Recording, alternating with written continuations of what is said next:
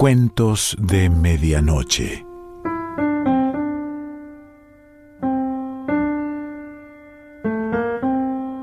El cuento de hoy se titula Los ojos de Miguel y pertenece a Tomás Downey.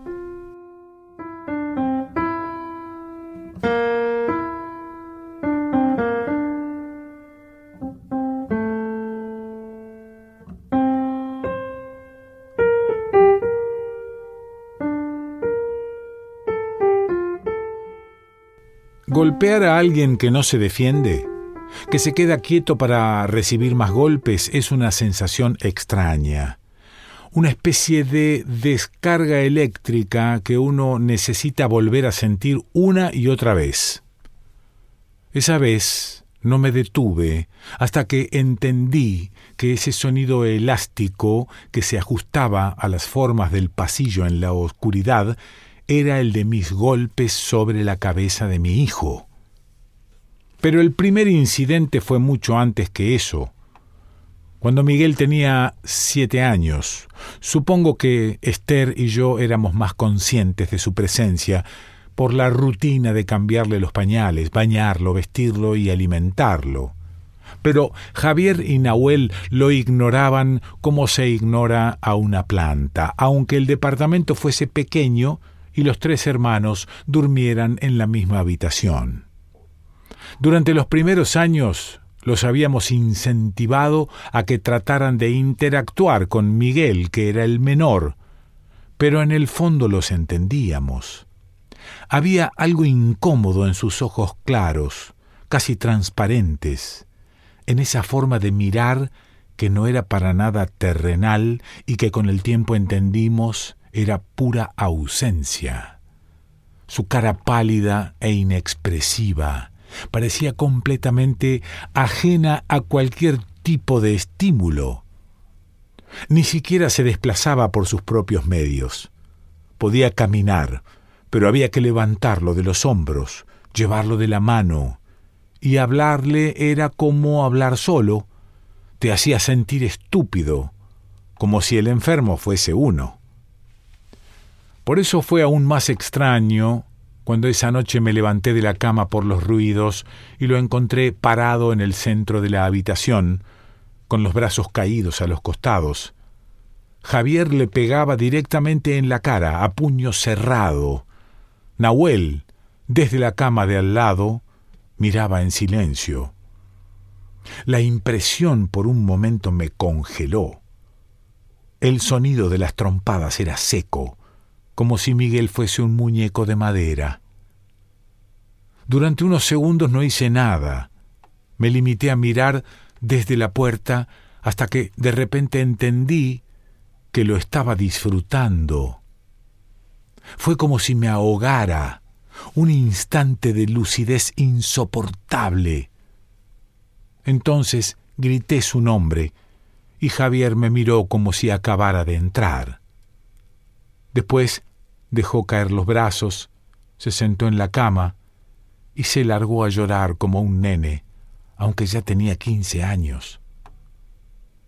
Me acerqué a Miguel. Sus labios finos, empapados en sangre, dibujaban algo que se parecía a una sonrisa, pero también a otras cosas que aún hoy, después de todo lo que pasó, no podría terminar de explicar. Esther acababa de entrar en la habitación. Preguntó qué pasaba, y cuando vio a Miguel se cubrió la boca con ambas manos. Quedó dura.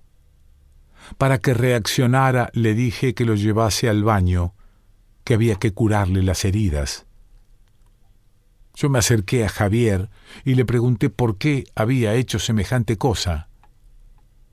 Él me miró sin dejar de llorar. Abrió la boca, pero no dijo nada. Nahuel estaba quieto, acurrucado contra la pared. Le pregunté qué había pasado y dijo que lo despertaron los ruidos, que había visto lo mismo que yo y que no se podía sacar la imagen de la cabeza. Entre indignado y confundido le pregunté si no se le había ocurrido ayudar a su hermano menor. Él respondió que no. Las manos le temblaban. Esther en el baño curaba las heridas de Miguel. No eran graves. Tenía algunos moretones, cortes en los labios. Le pasé una mano por el pelo, quebradizo, casi blanco, para consolarlo, pero él no estaba nervioso ni asustado, igual de ausente que siempre parecía mirar a través del espejo. Lo llevamos a nuestra cama y lo acostamos entre nosotros. No dormí en toda la noche. Después de eso, durante un tiempo volvimos a recorrer colegios para chicos con patologías más o menos similares. Las respuestas eran las mismas que nos habían dado unos años atrás. No podían tomarlo. No sabrían qué hacer con él. Sus hermanos ahora lo esquivaban más que antes. Aprovechaban cada excusa para estar en casa lo menos posible y cada vez que podían se quedaban a dormir en lo de algún amigo. Miguel pasaba el día en su habitación, acostado en la cama o sentado en una silla, mirando quién sabe qué. Esther le daba de comer y le cambiaba los pañales cuatro veces por día. Yo pasaba a saludarlo por las noches, aunque no tuviese ningún sentido. Javier terminó el colegio, consiguió un trabajo como vendedor y empezó a ahorrar para irse a vivir solo. Al año siguiente, cuando Nahuel terminó de rendir sus últimos exámenes, el hermano le consiguió un puesto en la misma empresa y decidieron alquilar algo juntos decían que necesitaban intimidad, que nuestra casa era muy chica y que éramos demasiados. No tuvimos otra opción que aceptarlo. El día de la mudanza les regalamos una heladera. Esther empezó a pasar más tiempo que antes con Miguel y eso en realidad era una dejadez más profunda que estar sola. Yo llamaba a los chicos bastante seguido y los invitaba a comer, pero siempre estaban ocupados y aparecían por casa muy cada tanto. Nosotros no podíamos ir. No podíamos dejar solo a Miguel y mucho menos llevarlo. Un mediodía en el que nos juntamos a almorzar cerca de mi oficina, Javier me contó que Nahuel estaba pensando en irse del país. Un amigo estaba trabajando en Canadá, de mozo, en un bar, y lo había invitado. Supuestamente iba a ganar muy bien. Por la tarde fui a visitarlo al departamento, traté de convencerlo de quedarse, incluso apelando a técnicas de manipulación que me parecían horribles, porque estaba preocupado por Esther y su salud mental, pero Nahuel ya había comprado los pasajes. Fue una charla triste, llena de silencios incómodos. Ella escuchó la noticia con una expresión que a simple vista parecía indiferente. No dijo nada. Cuando terminamos de comer se puso a lavar los platos. Yo me quedé mirando a Miguel. Una baba espumosa y amarillenta se escapaba por la comisura de sus labios y se escurría sobre el babero. Lo limpié con una servilleta y lo llevé a la cama. Desde que dormía solo, Miguel había empezado a levantarse de la cama en medio de la noche. Al principio fue una novedad importante. Era muy extraño que se desplazara por sus propios medios, sin que alguien lo agarrara y lo llevara del brazo parecía un síntoma de voluntad, el primero que demostraba en su vida. Pero después de unos días comprobamos que esos gestos eran igual de vacíos que las horas que pasaba sentado sin siquiera pestañear. Me despertaba de repente agitado y lo encontraba a los pies de nuestra cama. En la penumbra, a veces, parecía que nos miraba, que realmente nos miraba. Pero después de prender la luz le descubría los mismos ojos de siempre, acuosos. Y no me refiero a lágrimas, sino a cierta profundidad confusa, como una cuchara quebrada dentro de un vaso de agua. Entonces me levantaba y lo acompañaba a su cama. Pero una noche pasó algo. Yo lo llevaba del brazo y él cada dos o tres pasos se frenaba. Cuando lo empujaba volvía a caminar, pero se detenía de nuevo. No sé si fue el cansancio, el calor o qué, pero le pegué en la nuca con la palma abierta. Despacio, para llamar su atención. Él ni se inmutó. Lo golpeé de nuevo. Cuando terminé sentía el latido en las yemas de los dedos. Me dolían las manos. Él seguía ahí, muy quieto, con una tensión extraña en la boca, los labios insinuando una curva casi imperceptible. Lo dejé en su cama y volví a nuestra habitación. Esther estaba con los ojos abiertos. Dos manchas grisáceas que me siguieron mientras me sacaba la bata y me acostaba. Mi respiración se normalizó de a poco. Esa noche dormí profundo, como no lo había hecho en bastante tiempo. Por la mañana no escuché el despertador y llegué tarde a la oficina por primera vez en casi veinte años. Los horarios eran erráticos, podía ser a medianoche como cerca del amanecer, pero desde aquella vez Miguel empezó a levantarse de la cama todas las noches, sin excepción. Sus incursiones tenían una textura diferente, era como si la imagen no fuera la de alguien caminando en la oscuridad, como si sus pies no tocaran el piso, parecía una sombra, la proyección de un sueño. Y yo también me veía como si fuese otro, atrapado en esa rutina, en esos movimientos que eran mecánicos y a la vez pura potencia. Esperar despierto hasta escuchar los pies arrastrándose, el crujir suave de las bisagras de la puerta, después levantarme en la oscuridad, llevarlo de vuelta a su habitación, sentarlo en la cama, y entonces los golpes a puño cerrado. Todo sucedía en el más perfecto silencio excepto por ese ruido acolchado, sedante, de mis nudillos sobre su carne. Esther miraba desde la puerta. Después curaba las heridas de Miguel y lo acostaba mientras yo me lavaba los cortes en las manos. Volvíamos a la cama pensando en esa media sonrisa que apenas vislumbrábamos, porque todo sucedía a oscuras. Nunca prendíamos la luz. De alguna manera era una forma de expresión, la única de la que Miguel era capaz, pero a la vez implicaba una falta de sentido absoluta. Era mera reacción, algo que se activaba dentro de él sin más fin que el acto en sí.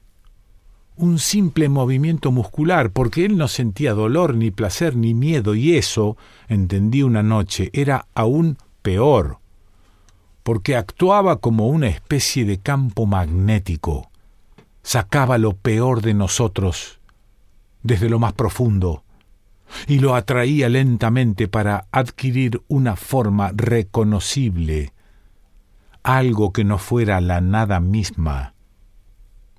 Sé que Esther y yo pensábamos igual, rondábamos las mismas ideas una y otra vez. Bastaba con mirarnos la complicidad y la culpa, para bien o para mal, nos unían cada día más. Pero eso era por las noches. Durante el día no pensaba, al menos al principio. Iba a la oficina, atendía clientes, almorzaba con mis compañeros y les hablaba de mis dos hijos, de lo poco que sabía de la vida de Nahuel en Canadá, de Javier y sus estudios, del humor de Esther, que oscilaba. Realmente me olvidaba de su existencia hasta el momento de acostarme. Entonces se aparecía, primero su imagen, detrás de mis ojos cerrados, después, sin transición, como si fuese una misma cosa, abría los ojos y lo veía, idéntico a como lo había imaginado, parado en algún rincón, con la mirada fija más allá de las paredes. A veces me gustaría poder identificar el instante preciso en que las cosas dieron un giro, para entender qué pasó o por qué. Pero los hechos no suceden de esa manera. Esos eventos definitivos solo existen como abstracción. Lo cierto es que no puedo determinar cuándo fue que todo empezó a ponerse más complicado, porque no hubo un momento. Fue una especie de desliz lento y prolongado, una pileta de agua tibia muy profunda en la que me sumergía cada vez más. Cuanto más bajaba, más caliente era, y más sentía la presión, el líquido penetrándome por los poros, fundiéndome con esa calidez, un aturdimiento hermoso, en el que podía desdoblarme y desaparecer. Podría decir que fue la vez en que Esther, que observaba desde la puerta, agitada e inquieta, me puso una pinza en la mano, y la vibración amplificada dentro del cráneo de Miguel cuando le arranqué el primer diente. Pero la verdad es que cada noche se sentía como la prolongación natural, lenta y silenciosa de algo que venía sucediendo desde siempre. Eso era lo más terrible. No poder parar.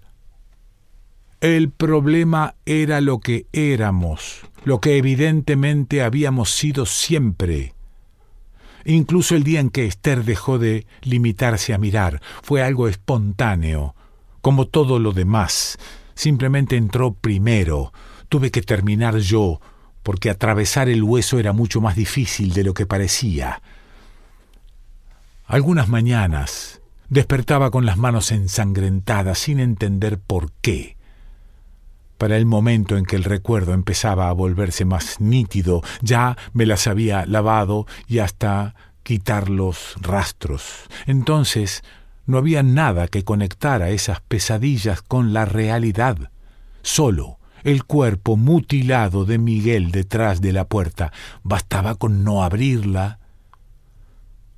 Después llegaba la noche y nos acostábamos temprano, decididos a no ir a su habitación, pero no podíamos dormir. Nos quedábamos con los ojos cerrados durante un rato hasta que nos vencía la ansiedad. Yo trataba de levantarme primero para que Esther no se sintiera culpable. Ella me seguía y atravesábamos el pasillo en silencio convencidos de que era la última vez.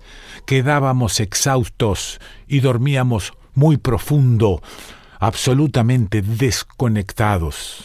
A veces, mientras intentaba levantarme por las mañanas, nos veía como si me desdoblara desde arriba, los cuerpos rígidos.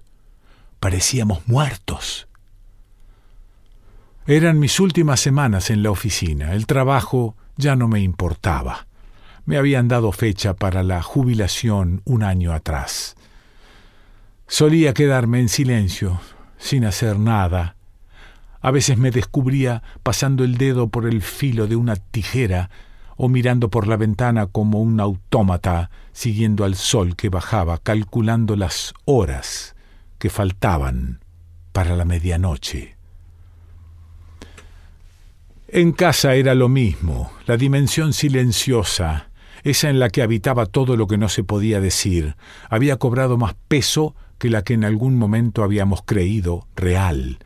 Esther pasaba el día como una especie de sonámbula, caminando por la casa o sentada a la mesa con la cabeza torcida, la mirada fija en la pared. Por aquella época, después de lo de los ojos, entendí que teníamos que parar, no por él, sino por nosotros.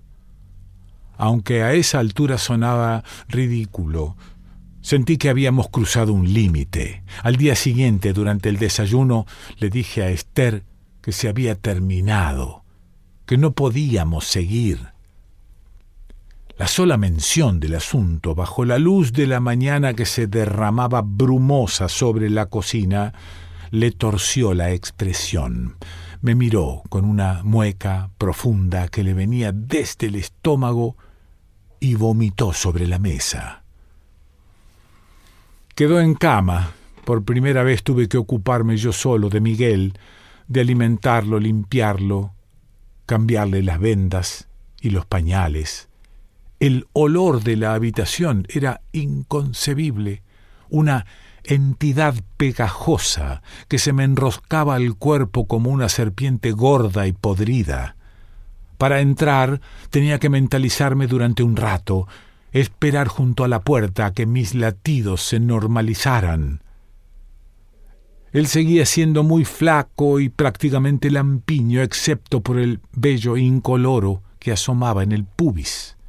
Su anatomía, desfigurada, me causaba una repulsión visceral, pero a la vez había algo que me latía en la boca del estómago, un deseo sangriento y desmesurado, insoportable por lo intenso. En eso pensaba una mañana, con la mirada en blanco, perdida entre las líneas de alguna noticia del diario, cuando tocaron el timbre. Era Nahuel, había vuelto de sorpresa y estaba distinto, hecho un hombre. Tenía barba tupida y las manos ásperas. Hablaba con seguridad, con gestos decididos. Esther, por primera vez en semanas, se levantó de la cama. Decidimos salir a almorzar. La ocasión ameritaba un festejo. Mi mujer se puso un vestido y se peinó. Los ojos le brillaban, sonreían. Caminamos al sol durante un rato hasta encontrar un lugar frente a un parque con mesas en la vereda. El día estaba hermoso y daban ganas de habitar el mundo, de respirarlo. Nahuel se la pasó hablando de los lugares que había conocido, de la gente, del frío de Canadá.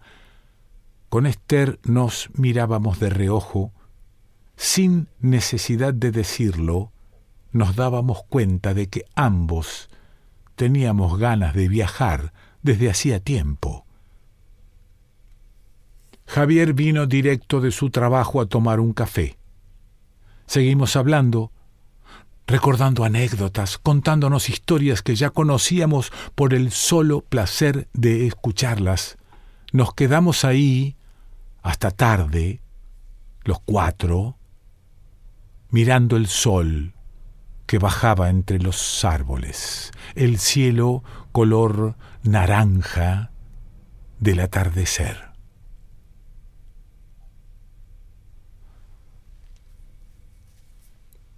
Tomás Downey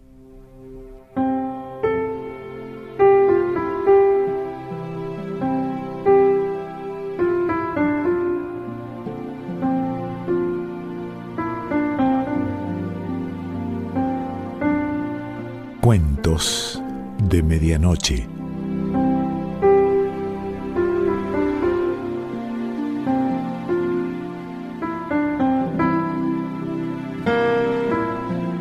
Selección Pancho Mondino. Idea y lectura Quique Pessoa.